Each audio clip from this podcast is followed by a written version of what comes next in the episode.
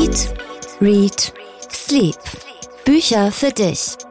Ein Podcast vom NDR.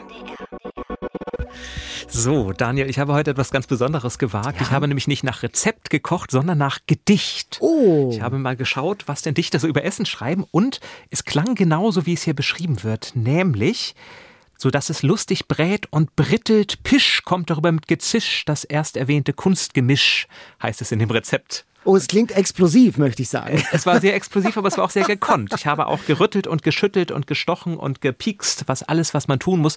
Nur mit den Zutaten war das so ein bisschen schwierig, denn die sind in diesem Gedicht nicht so ganz genau angegeben. Da heißt es dann eben Milch. Milch, okay. Und das habe ich mich eh mal gefragt, wie das so ist mit Angaben ein Quäntchen oder eine Prise oder ein Schuss. Also wer bestimmt sowas eigentlich? Das frage ich mich ja schon bei den aktuellen Kochbüchern manchmal, dass ich immer nicht so genau weiß. Also so ein, ein Teelöffel und ein Esslöffel. Ich hätte es dann gern eher in Milligramm, ehrlich gesagt. Die literarische Vorspeise. Ah, jetzt kommt ein Teller auf mich zugeflogen und ja, es und ist Milligramm ist es nicht, es ist doch reichlich geworden. Oh ja, der Teller ist ganz schön schwer, muss ich sagen. Es sieht so leicht aus. Es sind Pfannkuchen mit kleinen Speckwürfeln. Ich sehe auch Kartoffeln und ich sehe ein liebevoll arrangiertes Salatbouquet. Genau. Und weißt du auch, wessen Lieblingsspeise das ist, wer dieses Gedicht geschrieben hat? Das sagt mir nichts. Also ich würde schon sagen eher 19. Jahrhundert, so vom, vom Sound, Anfang 20. Jahrhundert so. Damit liegst du schon mal richtig. Gut. Eher, eher 19. Jahrhundert. Es ist Wilhelm Busch. Wilhelm Busch. Wilhelm Busch, Ach, tatsächlich, Mensch. den man ja von Max Ja. und Moritz kennt. Genau. Aber der eben auch ein wunderschönes Gedicht geschrieben hat, das den Titel trägt Pfannkuchen und Salat. Oh, Pfannkuchen und, und ich habe genau Pfannkuchen und Salat vor meinen Augen. Das ist wirklich sehr schwere Pfannkuchen. Wie viele Eier sind denn da drin? Naja, also Wilhelm Busch sagt drei Eier. Ähm. Mhm, okay. Auf der anderen Seite sagt er, er hat nämlich dreimal in seinem Werk mindestens über dieses Essen geschrieben. Und an einer anderen Stelle sagt er vier Eier. Mhm. Insofern habe ich ein bisschen variiert und sechs reingetan. Sechs. ja, sie haben eine äh, ganz hervorragende Konsistenz. Das sind die Mengen an Milch, die ich da reingetan habe. Und ich probiere. Mhm. Sehr gut. Wirklich, ja. Schmeckt nach Ei, schmeckt nach Speck. Und ähm, es ähm, passt auch gut mit den Kartoffeln und mit dem Salat. Ich bin zufrieden, sehr lecker. Hast du vorher auch probiert und Probe gekocht oder bin ich jetzt mit diesem Quäntchen dein Versuchskanin? Nein, ich habe tatsächlich Probe gekocht, beziehungsweise ich bin ja kein so guter Koch, deswegen spanne ich immer meine ganze Hausgemeinschaft mit ein und habe das mit meiner Nachbarin gekocht Jetzt und probiert. raus. Aber Genau. gekocht habe ich, nur probiert haben mehrere. Ja, sehr lecker. Ah, wenn das, also das kannst du öfter machen, wenn sozusagen Gedichte so nahrhaft sind. Und das wollen wir heute eigentlich auch mal beweisen. Wir wollen heute so einen kleinen Schwerpunkt über Lyrik, über Gedichte machen, denn Jan und ich, wir lieben, lieben, lieben Gedichte und es gibt einen ganz schönen Anlass. Luise Glück hat den Literatur-Nobelpreis bekommen und sie ist ja eine Dichterin. Ich weiß nicht, wie es dir ging. Ich war total überrascht, als ich das gehört habe, dass Luise Glick den Preis kriegt. Ich gestehe, ich kannte sie eigentlich gar Nee, nicht. Luise wer? Habe ich mich wirklich gefragt und es war eine äh, sehr überraschende Entscheidung des Literaturnobelpreiskomitees für mich auch. Doch erstmal sind wir noch beim Essen. Deswegen lese ich noch einmal vor, wie Wilhelm Busch sein Gedicht beendet. Ja. Doch späterhin die Einverleibung, wie die zu Mund und Herzen spricht, das spottet jeglicher Beschreibung und darum endet das Gedicht. Also erstmal genug mit Gedichten. Du hast den Mund voll. Sprechen wir aber über andere Bücher, die auch Rezepte tatsächlich in sich haben. Die Bestseller Challenge. Beim letzten Mal haben wir ausgelost in unserer Bestseller-Challenge Renate Bergmann. Dann bleiben wir eben zu Hause. Ich sag mal, das ist kein normales Buch. Das ist ein in ein Buch gegossenes Internetphänomen. Renate Bergmann, das ist so eine Kunstfigur. Angefangen hat alles im Internet vor sieben Jahren. Bei Twitter, da fing ein Mann namens Thorsten Rode an, als Renate Bergmann so kurze, unterhaltsame Geschichten und Ansichten aus dem Alltag einer fiktiven 82-Jährigen zu posten. Sehr erfolgreich. Und sie ist eine, die die Lindenstraße und vier Ehemänner überlebt hat, schreibt sie. Und sie berichtet von ihrem Freundeskreis, von der Familie, auch vom Einkaufen und jetzt von ihrem Leben in der Pandemie. Dann bleiben wir eben zu Hause. Auch die Bücher sind wahnsinnig erfolgreich. Und ich habe mich gefragt, Jan, warum? Naja, sie sind zumindest recht schnell gelesen und wer schon immer wissen wollte, wie man arme Ritter macht oder, das habe ich besonders mit Aufmerksamkeit gelesen, wie man seine Vorratskammer richtig einräumt, der wird da alles finden, was man braucht. Aber das ist ja da ganz, das ist, ist ja ganz akribisch da aufgeschrieben. Ja. Aber du hast natürlich vollkommen recht. Also dieses Buch ist ja nicht nur auf der Bestsellerliste, es ist ja seit Wochen auf der Bestsellerliste. Ich habe immer gehofft, dass sie das irgendwann zieht, wenn ich nicht dabei bin und ich es nicht lesen muss. Und es ist ein Phänomen. Auf Platz 1 stand es. Mhm. Und ganz ehrlich, es ist ja nicht einmal schlecht. Es ist so unentschieden. Es ist ein Ratgeber. Es ist ein Buch, das ein bisschen witzig ist wegen dieser Kunstfigur. Es ist dann ein Buch über die Corona-Krise. Übrigens sagt Renate Bergmann die ganze Zeit Conora. Das ist vielleicht beim ersten Mal witzig und geht einem dann irgendwann auf die Nerven, so wie sie auch WhatsApp so schreibt, wie man es vielleicht auf Deutsch sprechen würde. W-O-Z-Z-E-P-P, genau. Chef wird mit S-C-H-E-F-F geschrieben. Äh, Das ist so ein bisschen vom Sound eine in die Jahre gekommene Else Stratmann, fand ich. Und äh, beim Blick in die Speisekammer und die empfohlenen vier Kilo Hülsenfrüchte, die man da in Dosen Und den aufbewahren Notkorn soll. vor allem. Genau, Den habe ich auch. Reichlich gebraucht bei diesem Buch, ehrlich gesagt. Genau, ja, diese vier Kilo Hülsenfrüchte. Da mache die Verdauung aber nicht störungsfrei mit hö, hö, hö, hö. Und das ist dann so die Bandbreite des Humors, die sich einem da auffächert. Aber was mich doch wirklich gewundert hat, soll es denn jetzt witzig sein oder nicht? Ich habe tatsächlich einmal gelacht. Aber warum wird dieser Humor nicht durchgezogen? Also warum sind diese Beschreibungen von der Vorratskammer dann nicht witzig? Oder die Rezepte? Oder die, die Verhaltensmaßnahmen, die man dieser Corona-Conora-Pandemie halten muss? Das ist ja alles ganz ernsthaft, hat man das Gefühl, was da geschrieben wird, oder? Ja, die Rezepte sind ganz ernsthaft, die sind dann immer ein bisschen fluffig mit diesen Rechtschreibfehlern, die ganz absichtlich sind. Ich fürchte, es soll witzig sein. Und ich habe mich wirklich ein bisschen geärgert. Ich habe das Buch äh, als E-Book runtergeladen und dann habe ich auf dem anderen Rechner weitergelesen und da funktionierte das nicht. Ich musste es mir zweimal kaufen. Es war schon ein bisschen eine Strafe wie einmal falsch parken. Und tatsächlich fühlte ich mich bei diesem Buch auch ein bisschen falsch, weil ich wirklich Orientierungsschwierigkeiten hatte. Es ist nicht lustig genug, um humoristisch zu sein und es ist nicht äh, informativ genug, um ein Sachbuch zu sein. Aber vielleicht erklärt das ja, warum es auf der Bestsellerliste ist, wenn jeder es zweimal, dreimal, viermal, fünfmal runterladen muss. Das ist dann eher meine, meine technische Inkompetenz. Ähm, ich, wir haben ja letztes Mal sowas ähnliches gehabt mit Jan Weiler. Da liest man Geschichten, die man aus dem eigenen Leben schon kennt. Vielleicht ist es so ein Rückzug auf das Bekannte, so eine literarische und kleinhumoristische Filterblase in ganz anstrengenden Zeiten. Also Ja, vielleicht ist es das. Thorsten Rode sagt ja auch, die Idee kam ihm auf einer Familienfeier. Da sind all diese Figuren entstanden. Und die ältere Frau, die jede Woche einen Kuchen backt, das kenne ich auch aus meiner weiteren Familie. Also da habe ich dann schon immer wieder diese Wiedererkennungsmomente gehabt. Da schmunzelt man dann auch schon mal, weil man denkt, ja, okay, ist ein kleiner Tick, aber es gibt eben auch Menschen, die Tick haben. Und Renate Bergmann ist ja ein Mensch, den man mögen kann, wenn man das liest. Das ist jetzt auch keine Großmutter, wo man denkt, oh Gott, bleib mir weg mit der, sondern die ist ja in sich die alte Dame von nebenan, wo man immer etwas einschläft, wenn sie lange redet, aber trotzdem zuhört, wenn man freundlich sein will. Und so hört man sich halt alle ihre Ratschläge immer weiter an. Deswegen habe ich mich eher gefragt, ist es vielleicht ein bisschen das Cover und das Thema? Denn es ist ja die Online-Omi, die Tipps zu Corona gibt. Und das ist ein Buch, das kann man einfach bedenkenlos erstmal verschenken an Leute, die Ohne man was es gelesen Witziges zu geben, haben, ohne genau. es gelesen zu haben. Etwas, was nicht wehtut, was man Genau. dann weitergibt und was auf den ersten Blick ja sehr witzig aussieht. Die Oma, die mit der Flasche Korn zuprostet, oh, vorne auf dem Cover. Also ich glaube, dieses Buch haben einfach sehr, sehr viele gekauft, aber nicht gelesen. Ja, aber sind das Bücher, mal ganz ehrlich, ist das ein Buch, das, das wir brauchen? Meine Oma, meine Tanten, die so ähnlich in die Richtung gehen sollen oder die so angelegt sind, die sind ja viel spannender als Renate Bergmann. Absolut. Oder wenn ich an Oma Rosi denke von den Fräses Von den Fräses bei NDR, NDR2, das höre ich ja. Mhm. mir gerne an, das ist witzig, aber es ist dann auch nach einer Minute 30 gut. Ist alles damit. gesagt, Ja. genau. Ja. Gut, dann soll hier auch alles gesagt Dann sein. sollte, sollte hier alles gesagt sein. Denn wir haben ja zum Glück auch noch andere Bücher gelesen, die uns hoffentlich, zumindest war es bei mir so, ein bisschen mehr begeistert haben. Daniel, was war es bei dir? Ich habe ein wirklich sehr schönes Buch gelesen über einen Raketenforscher von dem Hamburger Daniel Mellem, die Erfindung des Countdowns. Es geht um einen Pionier, einen Visionär, der schon im Ersten Weltkrieg von einer Rakete träumte und sie plante. Äh, eine Rakete zum Mond, der 1923 ein Buch schreibt, die Rakete zu den Planetenräumen.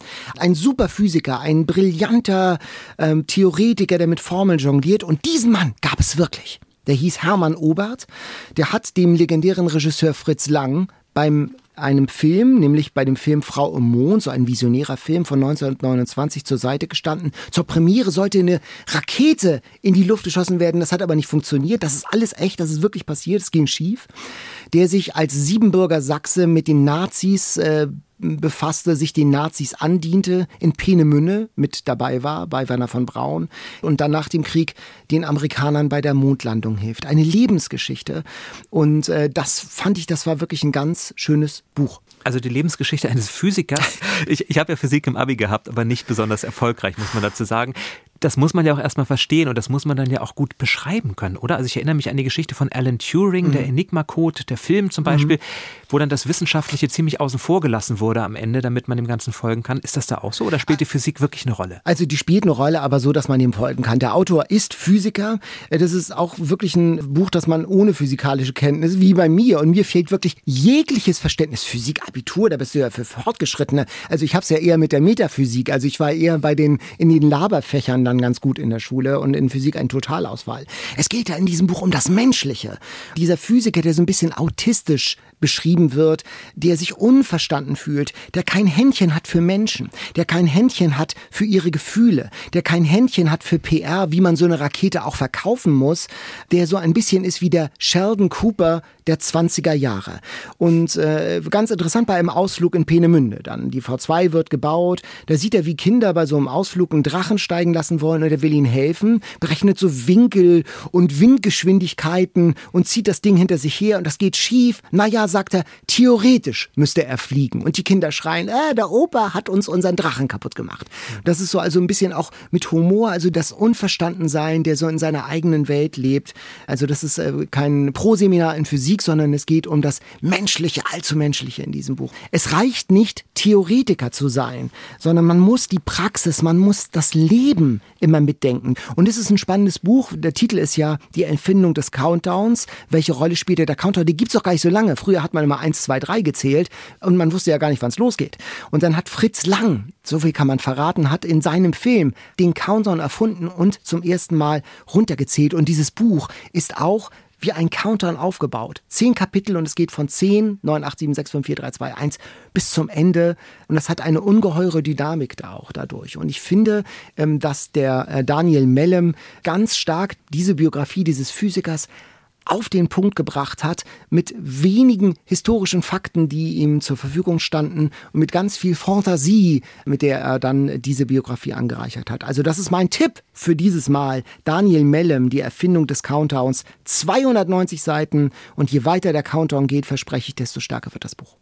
Ich habe auch etwas menschlich allzu menschliches mitgebracht, allerdings etwas, was in der Jetztzeit spielt. Es sind Kurzgeschichten von Ella Karina Werner. Mhm. Die hat mal vor einiger Zeit ein Buch mit dem wunderschönen Titel Die mit dem Bauch tanzt herausgegeben. Da ging es um autobiografisch um ihre Mutter, die Bauchtänzerin ist und wie sie in Ostwestfalen groß geworden ist.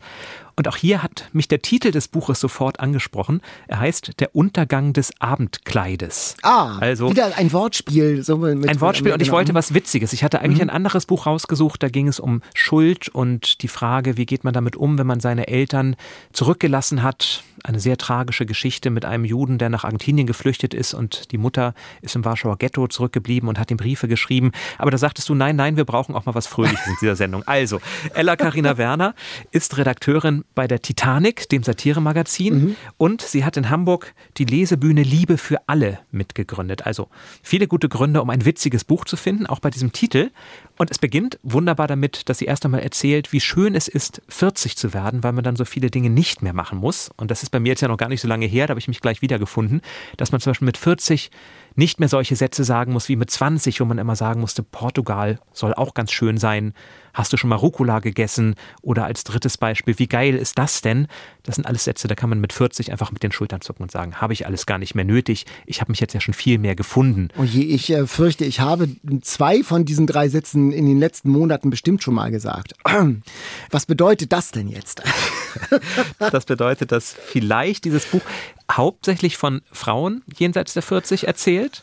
Es gibt dort einen Freundeskreis, der immer wieder vorkommt, Frauen, die sich mit Erdbeersekt und anderen Dingen betrinken, obwohl sie über 40 sind. Also das hört da scheinbar nicht auf. Und dann überlegen, wie wäre es jetzt noch einmal eine Punkrock-Band zu gründen und sich dann Namen überlegen. Wie müsste das heißen? Wenn mittelalte, sage ich jetzt mal, Frauen, die die ersten Kinder schon gekriegt mhm. haben und fest im Leben stehen, plötzlich beschließen, jetzt machen wir eine Punkrock-Band auf. Und dann kommen so großartige Namen wie Schlechter Grauburgunder oder Tod im Eigenheim, die sie sich ausmalen und überlegen, wie das dann weitergehen könnte.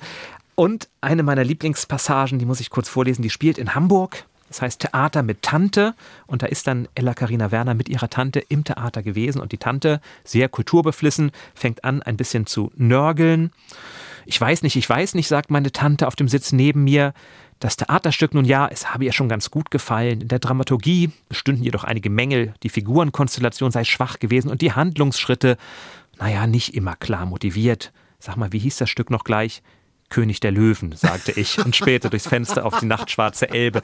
Also so in diesem Stil geht es dann weiter. Also dann Pointen durchaus lustig und pointenreich. Auch. Lustig ja, und pointenreich in Mhm. vielen, vielen kleinen Geschichten, also wirklich immer nur zwei, drei, vier Seiten lang.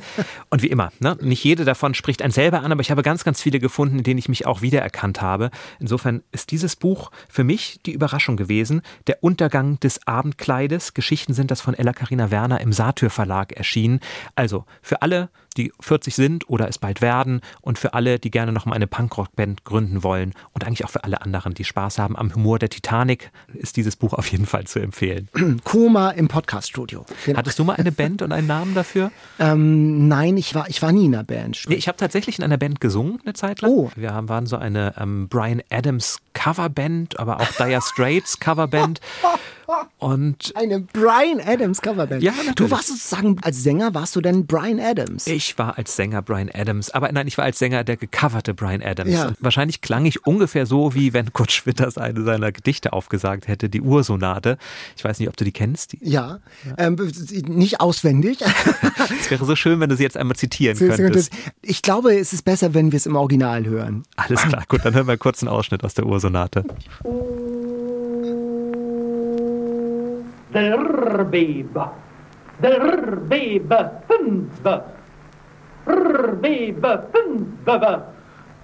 Be, fünf, te, fünf, te, teu.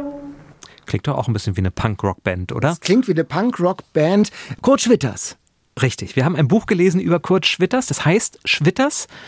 Ein Künstler, der ja in Hannover noch sehr präsent ist, weil er hier gelebt hat lange Zeit, weil sein Werk, der Märzbau, sein vielleicht bekanntestes Werk, immer noch im Sprengelmuseum in Hannover zu sehen ist, beziehungsweise der wiederaufgebaute Märzbau. Und Ulrike Dresner hat Schwitters diesen Roman geschrieben. Man taucht dabei gar nicht so sehr in das Leben ein, wie die Kunst entsteht, hatte ich das Gefühl, sondern man taucht ein in das Leben im Exil. Wir lernen Schwitters kennen in Hannover in der Waldhausenstraße 5, wo er gelebt hat, wo alles zusammenbricht, was er bis dahin eigentlich hatte. Und dann wandern wir mit ihm nach Norwegen, später nach England, in die USA. Ein Buch, was mir diesen Künstler doch nochmal viel, viel näher gebracht hat. Man hört ja dieses Gedicht und denkt, also was für ein Spinner sozusagen. Im besten Fall findet man es lustig, aber man glaubt ja nicht, dass das jemand ist, dessen Gedichte man auswendig lernen möchte. Genau, und mit seiner Kunst natürlich auch nicht nur heute anecken würde, sondern auch damals aneckte, natürlich bei den Mächtigen, die das gar nicht verstanden, die ihn auf alle Fälle ja als entartet äh, gebrandmarkt haben und auch als solchen verfolgt haben, der aber natürlich auch im Exil Probleme hatte, mit dieser Kunst zu reüssieren. Und ich fand das ein ganz spannendes Buch, ein interessantes Buch. Es ist nicht ganz leicht zu lesen, weil der Stil anspruchsvoll ist. Also Schwitters, hatte ich jedenfalls das Gefühl, taucht auch im Sound, im Sound dieses Buches ganz stark auf. Wobei es schon ein bisschen einfacher zu lesen ist, als die Ursonate zu hören. Also ganz, ganz so schlimm ist es nicht. Ich habe das sehr gerne gelesen, weil sich da eben so eine Sprachverliebtheit Ja, zeigt. genau. Ulrike Dresner ist ja auch Lyrikerin und wenn sie eben erzählt, dann sind das keine Sätze, die du und ich sagen würden, Ja. sondern es sind Sätze, wo man merkt, okay, der Klang passt ja gut zueinander, die Worte harmonieren im Sound. Also man liest es, finde ich, einfach wie ein Gedicht, auch wenn es ein fast 400 oder mehr als 400 Seiten starker Roman ist. Und immer wieder dann auch äh, Sätze wirklich zum Niederknien, die diese Exilsituation und dieses niederschmetternde Leben oder diese, diese niederschmetternde Exilerfahrung auf den Punkt bringen. Auch mit Humor natürlich. Also wenn sie in, in äh, Oslo sind und die werden als Deutsche verdächtigt, auch Spione zu sein. Und dann kommen da so zwei norwegische Dorfpolizisten sozusagen an und äh, verdächtigen ihn dann, dass er in einem alten Fass irgendwie eine Abhöreinrichtung in Wahrheit eingebaut hat, weil sie auch mit ihm nicht umgehen können. Äh, Das ist wirklich ganz stark geschrieben und ganz empathisch fühlt sich Ulrike Dresner in diese Exilerfahrung von Kurt Schwitters ein. Das fand ich auch wirklich ganz, ähm, ganz anrührend und ich habe es auch gern gelesen, aber man liest es nicht einfach so Page-Turner-mäßig runter. Heute zu Gast bei Eat, Read, Sleep. Ulrike Dresner ist eben Romanautorin, hat gerade den Preis der Literatur Nord gewonnen für ihren Roman Der Mann im Kanal, ist Lyrikerin, ist auch Radikalübersetzerin, habe ich einmal gelesen, denn sie übersetzt viele, viele Gedichte aus dem Englischen ins Deutsche.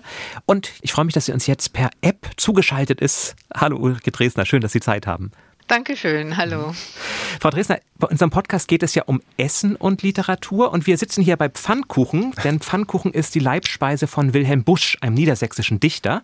Und der Pfannkuchen, der spielt auch in ihrem Schwitters-Roman beim anderen niedersächsischen Dichter eine Rolle, nämlich als Mittel gegen die Einsamkeit. Da steht Helme am Herd und backt einen Pfannkuchen nach dem anderen und wird immer dicker.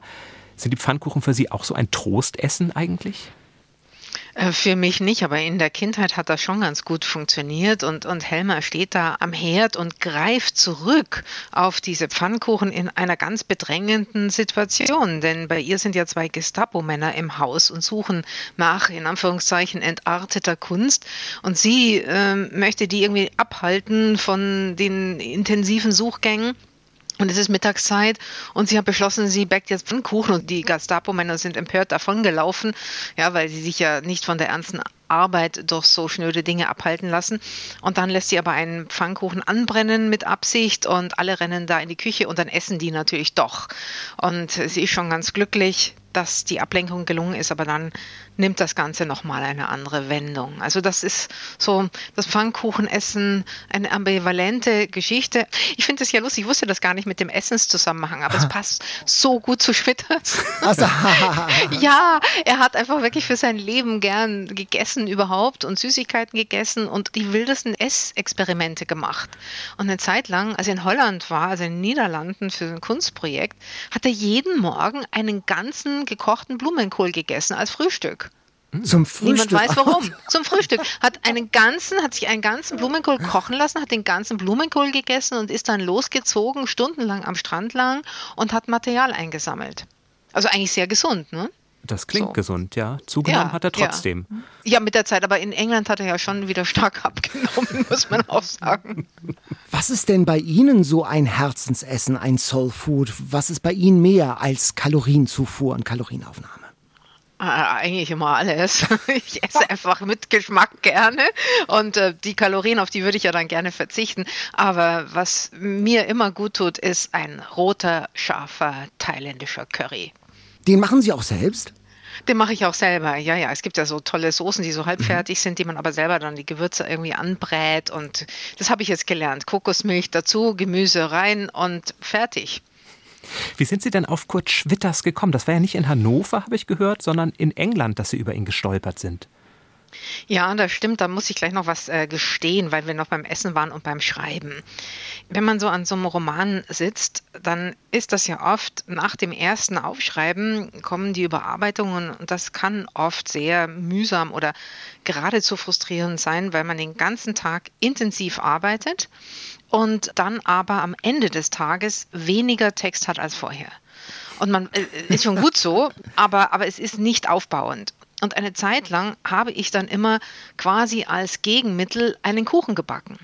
Weil ich finde, Kuchen ist also ein Wunderwerk, geradezu Magie. Man, man mischt da so einfache Dinge zusammen und dann ist das so ein barziger Teig und klein.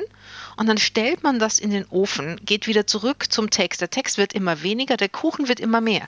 Und nach einer Stunde riecht es gut und man hat so eine Skulptur, was Greifbares ja, was, was man einfach auch zeigen kann. Da kann man für sich selber zeigen, guck mal, das habe ich heute geschafft. Mhm. Und das endete dann aber, als die Kühltruhe voll war und die Hosen nicht mehr passten und dann muss man damit aufhören. Ja, und jetzt haben sie mit, nach Schwitters gefragt und da können wir irgendwie, so wie Schwitters in seinen Collagen so viele Wickelpapierchen von Süßigkeiten verwendet hat, da können wir jetzt von einer, einer Zuckerbombe zur nächsten kommen. Ich saß nämlich bei einer medievistischen Lektorin in Oxford und äh, die, glaube ich, dachte so, sie kann mit mir sich über mittelalterliche Texte unterhalten. Das kann man aber nur sehr begrenzt. Und dann wussten wir eigentlich nicht mehr, was wir sprechen sollten. Und neben uns stand, wie sich das so gehört, ein großer Pott Tee. Und sie hatte so eine Blechdose aufgemacht, in der sich so typische nordenglische Hafercookies befanden. Und die, da wiegt ja jedes ein Pfund. Also ich, ich finde die ja auch sehr gut, aber schon auch ziemlich viel. Und ich starrte da so hin und dachte mir, worüber reden wir jetzt? Und dann hing zum Glück ein merkwürdiges Objekt über dem Sofa und ich fragte danach und dann fing sie an, mir von Schwitters zu erzählen in Newcastle. Und das erstaunte mich sehr. Ich kannte von Schwitters ein paar Texte, Anna Blume, die Ursonate. Schwitters in Newcastle und es stellt sich heraus, dass er eben ab 37 im Exil war, erst in Norwegen, dann in England, einige Zeit, ja, bis zu seinem Tod dann in England lebte, um sein Überleben auch kämpfte. Und während sie mir erzählte, der ganze Nachmittag war verwandelt, ich brauchte keinen Keks mehr, machte es dauernd Klick, Klick in meinem Kopf, weil ich sah, das ist der Stoff, also das ist ein Stoff, der mir jetzt hier gerade geschenkt wird. Aber ein Stoff, den Sie eigentlich erst auf Englisch verarbeiten wollten. Warum das? Mm, ich war damals gerade nach England gekommen mit diesem Projekt. Ich möchte auf Englisch schreiben. Und Schwitters kam mir auch deswegen so gerufen, weil auf Englisch zu schreiben war eine Art und Weise, ihm näher zu sein. Indem ich auf Englisch schrieb, konnte ich ein Gefühl dafür entwickeln, was es für ihn heißen musste, in dieser englischen Identität sich plötzlich einfinden zu müssen, diese Identität hier überhaupt erst einmal herzustellen.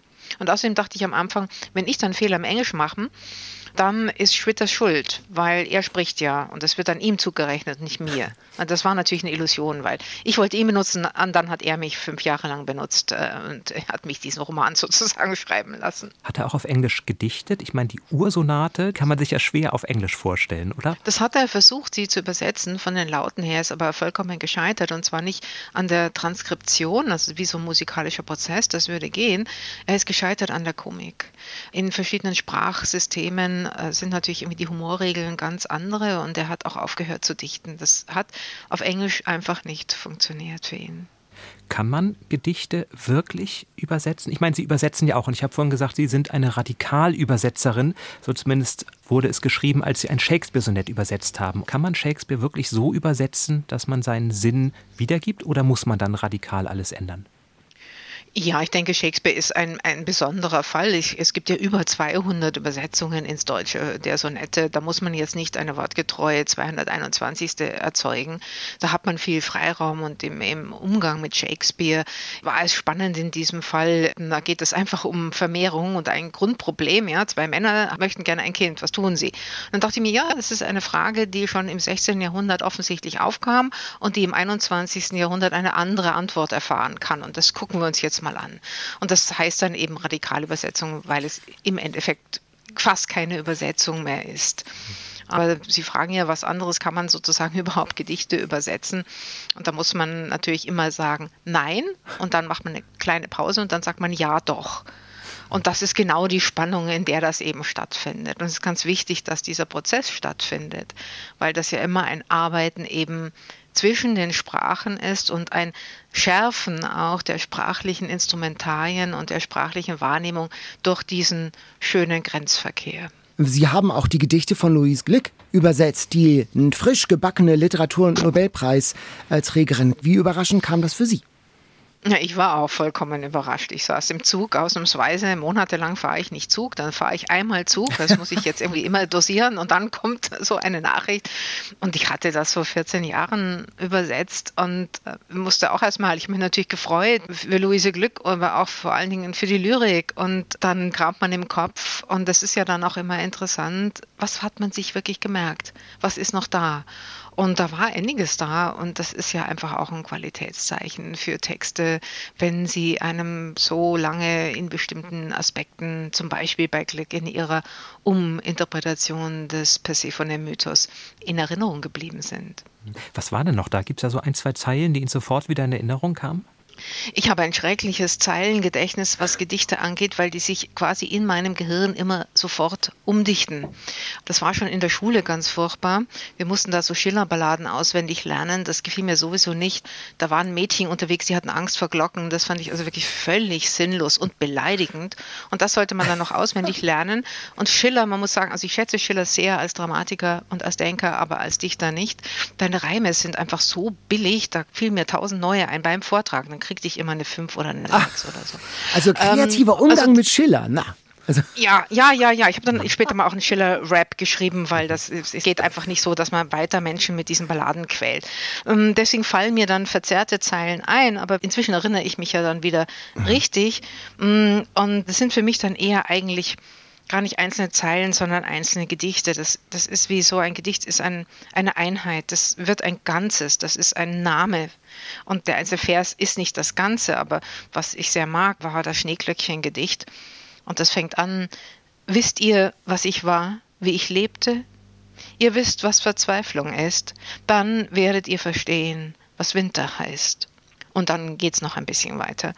Ja, das Ende ist auch sehr schön. Ich rufe Ja, wagt Freude im rauen Wind der neuen Welt was ähm, ein Satz ist, der so aus dem Dunklen des Gedichtes, aus dem Unter der Erde sein, in dieser Zwiebel des Schneeglöckchens, so einen Aufbruch signalisiert, aber durch den Vorgang im Gedicht eben auch eine, die Fragilität dieses Aufbruchs zeigt. Und deswegen meine ich immer, es sind dann schon die ganzen Gedichte und nicht die einzelnen Verse, die man sich anschauen sollte, auch in der Diskussion, die jetzt um, um Glück entbrannt ist. Weswegen man ja unbedingt mehr Gedichte lesen sollte. Wir machen jetzt gleich auch so ein kleines Lyrik-Special mit unseren Lieblingsgedichten. Aber was wären denn welche, die Sie sagen würden, die sind mir besonders wichtig oder die sollte man unbedingt lesen oder beides?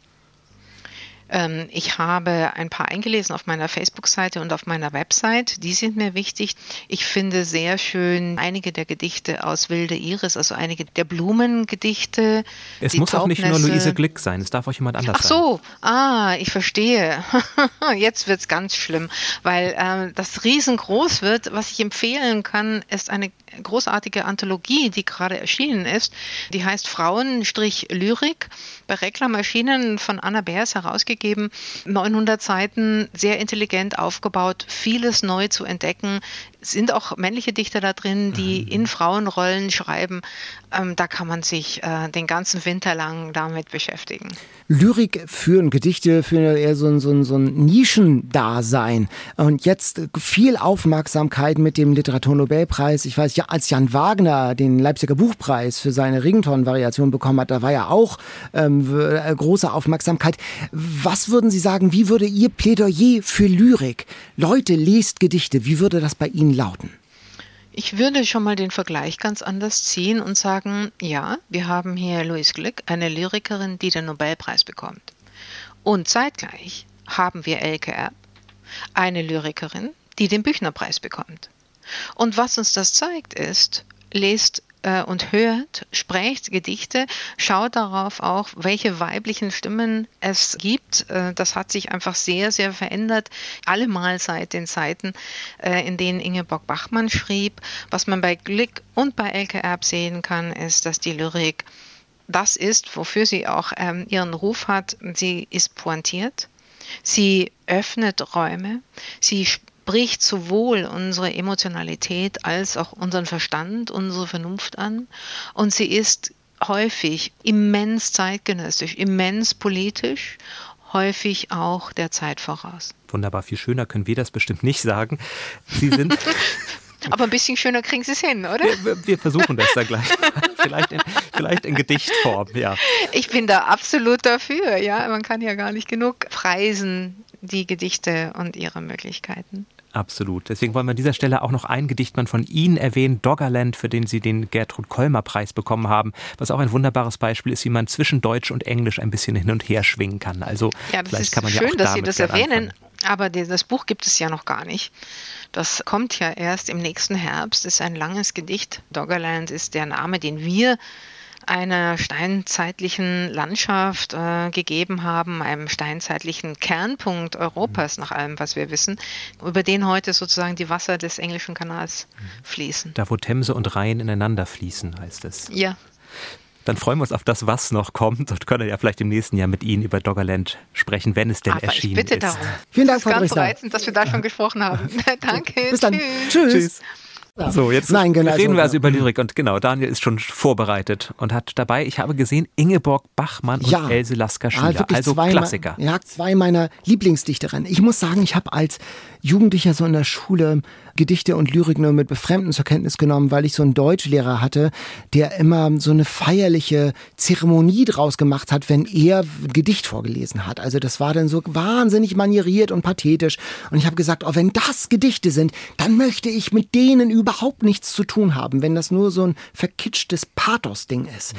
Eigentlich mir erst im Studium sind mir Gedichte als etwas begegnet, als ein Konzentrat, mit dem man sich ein ganzes Leben lang auch auswendig gelernt dann beschäftigen kann, die nie langweilig werden, die man viel öfter lesen kann als Bücher, die mhm. wachsen und immer wieder neu, neue Seiten in einem selbst äh, zum Klingen bringen über die Jahre. Und das ist wirklich ein Prozess gewesen, der erst lange nach der Schule eingesetzt hat. Ich wollte gerade sagen, warum hast du denn Bücher dabei, wenn du sie auswendig kannst? Ich kann tatsächlich einige jetzt von Else Lasker Schüler äh, ein schönes Liebesgedicht.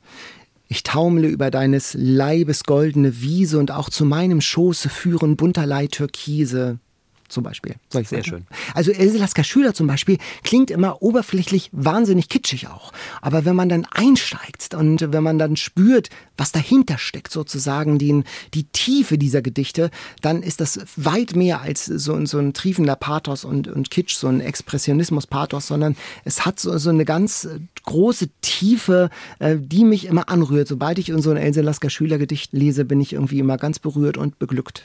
Man merkt dir immer noch diese Begeisterung an dabei, wenn du das zitierst.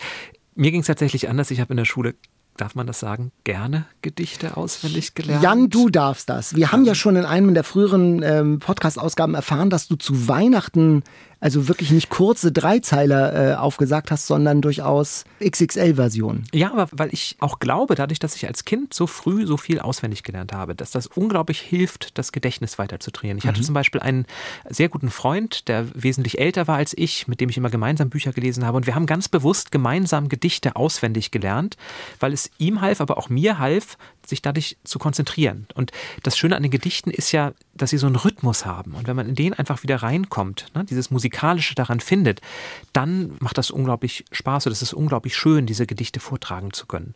Also bei mir sind es dann vielleicht tatsächlich eher die Klassiker, die jeder kennt. Ich lese sehr gerne Rilke, ich lese sehr gerne Fontane mhm. und Schiller finde ich auch nicht so schlimm wie Ulrike Dresner. Jan Wagner ist ja ein zeitgenössischer äh, Dichter, der auch den Leipziger Buchpreis vor einigen Jahren bekommen hat. Und der hat zum Beispiel ein auch humorvolles Gedicht geschrieben über den Giersch. Also Gärtner mhm. kennen den, also so eine Art Unkraut, dass das wächst und wächst und wächst. Und der hat mit diesem Klang von Giersch hat er ein Gedicht gemacht, was lautmalerisch, also onomatopoetisch irgendwie den Wachstum dieses Giersches in Verse gießt. Hinter der Garage beim knirschenden Kies der Kirsche, Giersch als Schäumen, als Gischt, der ohne ein Geräusch geschieht, bis hoch zum Giebel kriecht, bis Gier schier überall sprießt und so weiter. Also das ist dann schon sehr zischlaut-lastig.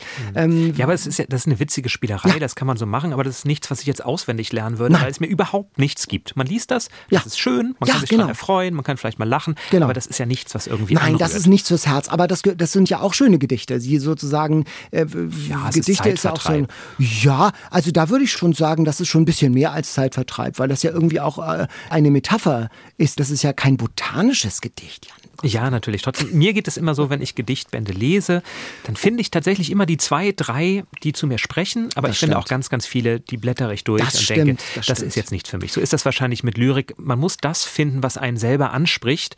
Und wir werden ja wahrscheinlich nicht auf den ganz gleichen Geschmack kommen. Was ja. ich aber ganz interessant finde, ist, wir fragen euch ja immer nach euren Lieblingsbüchern, euren Lebensbüchern, die ihr immer wieder und wieder lest.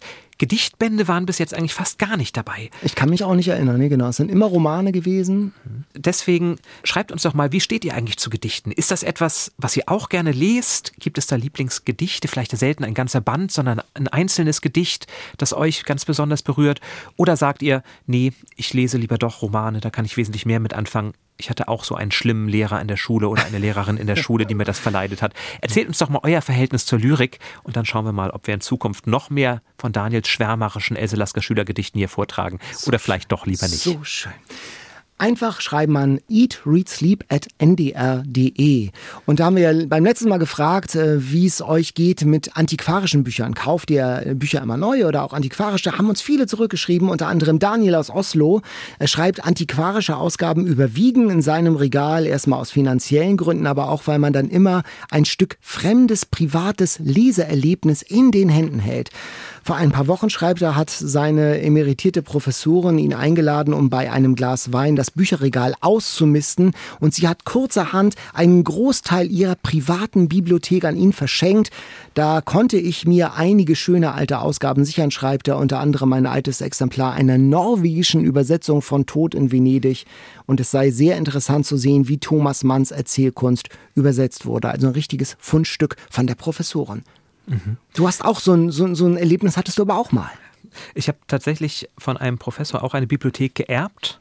Er war Professor für Anglistik und Amerikanistik und wir haben sehr viel zusammen gelesen, wir haben sehr viel über Bücher gesprochen. Ich hatte ihn ja gerade bei den Gedichten schon erwähnt und als er starb, hat er mir tatsächlich alle seine 10.000 Bücher vermacht. Und wo sind die? Ja, das ist die große Frage. Wo stellt man so viele Bücher hin? Wo stapelt man sie? Wie kann man denen überhaupt gerecht werden? Und man kann es einfach nicht.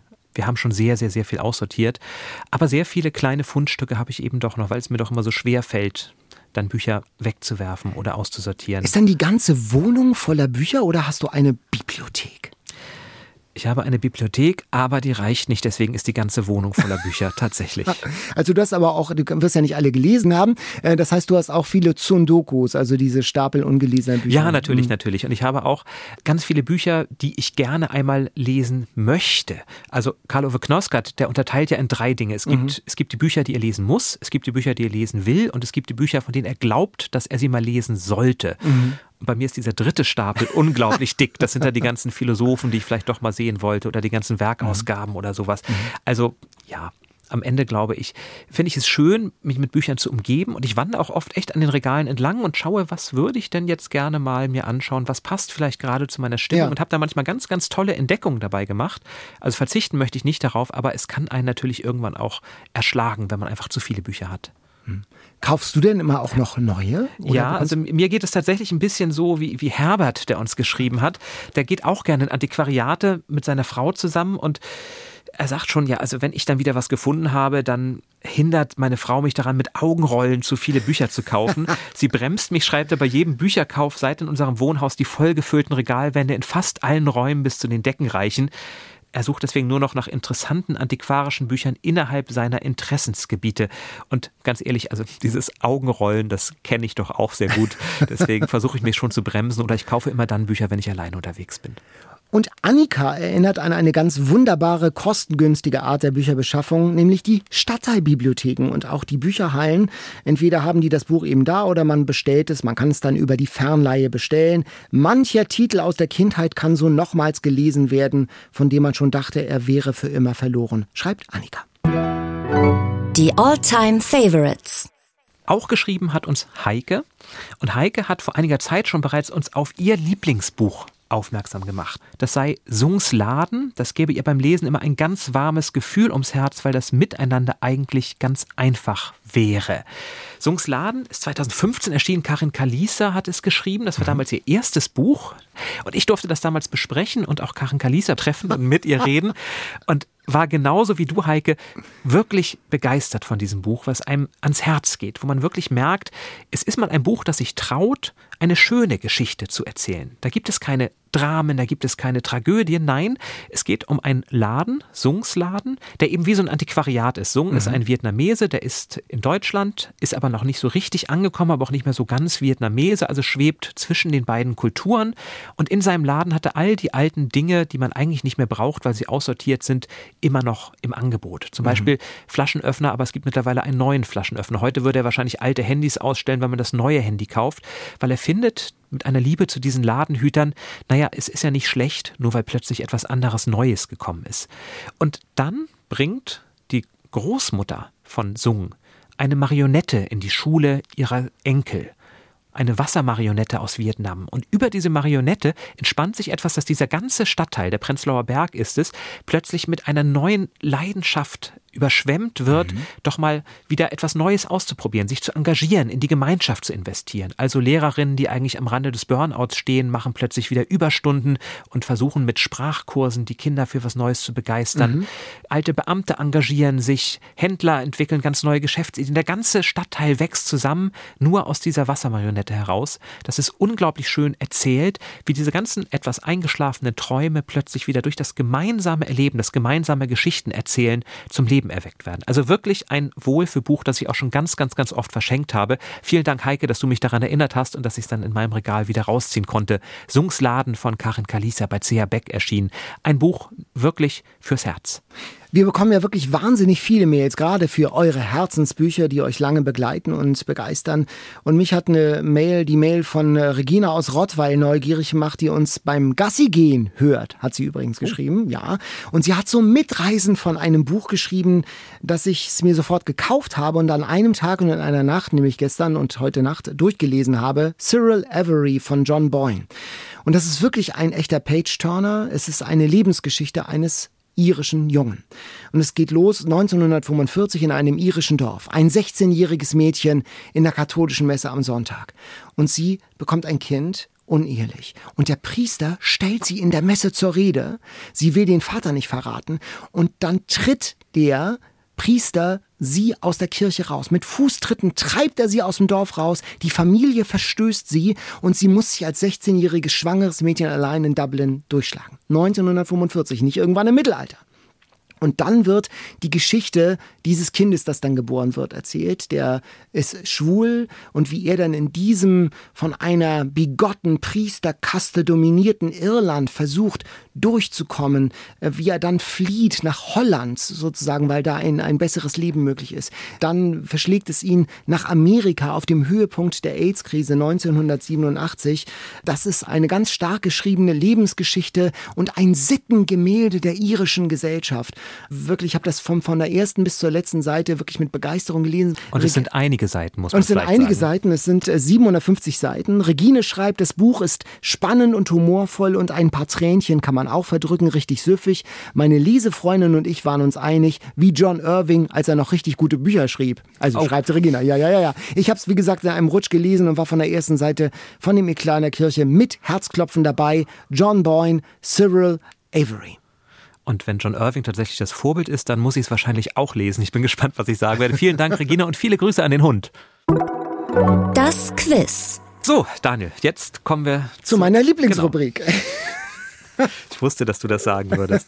Wir haben wieder ein kleines Quiz vorbereitet. Drei Fragen, drei Antworten, hoffentlich drei Antworten, die alle was mit Literatur zu tun haben. Und Daniel, du darfst gerne antworten. In meinem Fall haben sie alle was mit Lyrik zu tun, oh. weil wir ja heute über Gedichte sprechen wollen. Also der erste Satz, also Lyrik im weitesten Sinne, es ist ein, ein Drama, also ein lyrisches Drama. Der erste Satz, welches Stückes ist dies hier oder welches Gedichtes, welches ein großen Gedicht ist? Die schönen Tage in Aranjuez sind nun zu Ende. Else Lasker Schüler? Es ist ein sehr großes Drama auf der Theaterbühne. Die schönen Tage in Aranjuez sind nun zu Ende. Es ist Friedrich Don Schiller, Carlos? Don Carlos. Ja, Don Carlos. Jetzt kam es sozusagen noch angerauscht. Ah, okay. Die schönen Tage. Und das ist ja eben nicht nur eine meteorologische Aussage, also so wetterberichtsmäßig, sondern es geht von da an ja erstmal nur bergab. Ich habe ein Buch in einem Satz, aber ich habe mich bemüht, diesen Satz zumindest ein bisschen lyrisch-poetisch klingen zu lassen.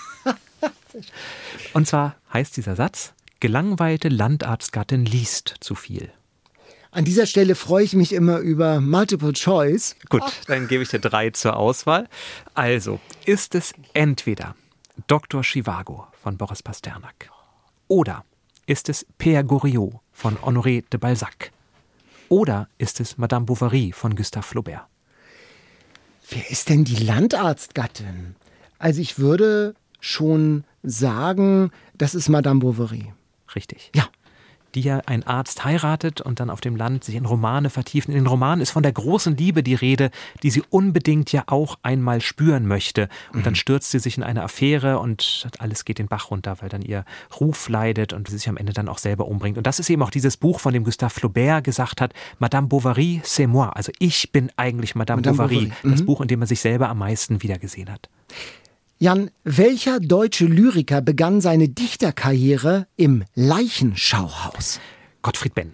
Das stimmt. Der auch eine Zeit lang zumindest ja, ich weiß gar nicht, wie erotisch, aber immerhin äh, eine Liaison hatte mit Else Lasker Schüler eine Zeit lang. Er war 26 Jahre alt, ein junger Medizindoktorand im Jahr 1912 und hat sozusagen seine Eindrücke aus dem Leichenschauhaus verarbeitet. Das waren Schockwellen, die diese Gedichte ausgelöst haben damals. Zum Beispiel das Gedicht Schöne Jugend. Der Mund eines Mädchens, das lange im Schilf gelegen hatte, sah so angeknabbert aus. Als man die Brust aufbrach, war die Speiseröhre so löchrig. Ich bin ganz froh, dass du nicht kochst, wenn ich das höre. Also da kann einem ja schon ein bisschen der Appetit vergehen, wenn du das zitierst. Aber man kann sich ja vorstellen, also wenn man das auch heute noch liest als Gedicht, das hat ja nichts mit Herzschmerz zu tun, sondern das sind ja existenzielle Erfahrungen über Endlichkeit und über Sterblichkeit. Also wirklich ein hochaktuelles, brisantes Gedicht 1912, Gottfried Benn. Der übrigens auch in Hannover gelebt hat. Und wir bleiben in Niedersachsen. Welcher Literaturnobelpreisträger wurde in Aurich geboren? In Aurich? In Aurich. Ich weiß, du bist Lübecker, da hat man immer schnell zwei deutsche Literaturnobelpreisträger an der Hand. Aber nein, auch Aurich kann Aurich einen einen Literaturnobelpreisträger Literaturnobelpreisträger. Da bin ich tatsächlich überfragt. Soll ich dir drei zur Auswahl Oh ja. Ist es Karl Spitteler? Ist es Paul Heise? Oder ist es Rudolf Eucken? Dann würde ich sagen Heise. Nein. Heise war Münchner, so. Spitteler war Schweizer und Eucken war tatsächlich Ostfriese. Und wann hat er den bekommen? 1908 hat er ihn bekommen. Aha, oh. Und man muss dazu sagen, Rudolf Eucken. Rudolf Eucken hat damals ganz genau die Statuten des Nobelpreises studiert, das hat er gesagt, und öffentlich bekundet, er ist sich sicher, er hat diesen Preis absolut verdient. Er hätte jetzt alles gelesen und kein anderer als er hätte diesen Preis 1908 kriegen können. Insofern Rudolf Eucken, ein Autor, der, ich sage das jetzt mal vorsichtig, nicht ganz zu Unrecht heute etwas in Vergessenheit geraten ist, aber er ist der große Nobelpreistragende Sohn aus Aurich. Und es gibt wahrscheinlich auch eine Eukenstraße dann. Mit Aurich. Sicherheit. Genau. Welche deutsche Dichterin nannte sich nach einem Land in der Karibik? Eine deutsche Dichterin nannte sich nach einem Land in der Karibik. Ich wäre jetzt auf Mascha Kaleko gegangen, aber das ist kein Land, das ich kenne. Ähm, Kalikistan sozusagen. Nein, nein. Es ist Hilde Domin. Ah, natürlich, die Dominikanische ja, Republik. genau. Die kam, äh, äh, ging ins Exil 1940 als Hilde Palm und lebte dort mit ihrem Mann, begann da zu schreiben und zu dichten. Sie rettete sich nach dem Tod ihrer Mutter 1951 mit dem Schreiben von Gedichten. Sie war, schrieb sie, eine Sterbende, die gegen das Sterben anschrieb. Und nach ihrer Rückkehr nach Deutschland, dann 54, dann äh, wählte sie das Pseudonym Hilde Domin, auch als Dankbarkeit an die Dominikanische Republik, in der sie die Nazi-Zeit überlebt hatte. Hilde Domin. nur eine Rose als Stütze fällt mir da ein als Ja. Gedicht. Also wirklich ganz, ganz Wunder- ergreifende wunderbare- Exilliteratur auf der Suche wunderbar. nach Heimat. Ich habe als letztes eine Rubrik, die wir lange nicht mehr hatten. Oh. Goethe oder Schiller. Von wem und vor allem auch aus welchem Werk stammt dieses Zitat? Ach so, eine zweiteilige Frage, der Ja, feine natürlich. Herr. Wir Ach fangen so. mal mit der einfachen Frage an. Von wem ist dieses Zitat? Du sprichst ein großes Wort gelassen aus. Hast du sicherlich auch schon benutzt. Ja, ich habe es schon benutzt und es könnte von beiden sein. Es könnte von beiden sein. Ich würde jetzt sagen, es ist Schiller. Nein, im Don Carlos kommt es nicht vor. Es ist, es ist Goethe. Und zwar ist es aus der Iphigenie Ah. auf Tauris. Da ist das König Thoas. Und als Iphigenie ihm erzählt, aus welchem Geschlecht sie stammt, nämlich aus dem Geschlecht Tantalus, also diesem sehr mordlüsternden, grausamen Geschlecht, Mhm. da sagt der König Thoas, du sprichst ein großes Wort gelassen aus. Wieder was dazu gelernt. Das ist ja das Wichtigste. Das ist das Wichtigste. Dass wir, es geht gar nicht um, um Wissen oder Nichtwissen, um die höchste Punktzahl, rede ich mir auch immer ein, sondern es geht darum, dass man auch neue interessante Sachen erfährt. Auch da sprichst du ein großes Wort sehr gelassen aus, Daniel. Es soll aber auch um Literatur gehen und da haben wir hoffentlich nächste Woche wieder etwas, auf das wir mehr Lust haben als Renate Bergmann. Bestseller Challenge. Die Auslosung. Genau, das ist unsere zu einer Lostrommel umfunktionierte Keksdose. Du ziehst, okay. Ich übernehme die Verantwortung und abstandsgerecht reicht mir Daniel die Schüssel über den Tisch, über den Salat. In der nächsten Woche lesen Katharina und ich Robert Seethaler, der letzte Satz. Das klingt ein bisschen nach unserem Quiz fast schon, der letzte Satz. Der letzte Satz, das ist dieser Gustav Mahler Roman. Genau, es geht Ja, um genau. Gustav Mahler, Mhm. richtig. Ja, viel Spaß, den hätte ich auch gern gelesen. Vielleicht lese ich ihn und äh, dann auch und höre euch zu. Das wäre doch schön. Und wenn ihr Lust habt, lest das Buch doch auch gerne und schreibt uns, was ihr von dem letzten Satz von Robert Seethaler haltet. Oder eben auch, schreibt uns gerne alle eure Anregungen an eatreadsleep.ndr.de. Da könnt ihr dann auch den Pfannkuchen sehen, bevor Daniel ihn verwüstet hat, den ich gebacken habe. Und das Rezept von Wilhelm Busch könnt ihr nachlesen. Bilder davon und auch alle Infos zu allen Büchern, über die wir gesprochen haben, in den Shownotes zu unserem Podcast auf unserer Internetseite www.ndr.de-eatreadsleep. Und damit würde ich sagen, um noch einmal Wilhelm Busch zu zitieren, endet das Gedicht. Ich freue mich auf das nächste Mal. Tschüss. Bis dann. Tschüss. Eat, Read, Sleep. Bücher für dich. Ein Podcast vom NDR.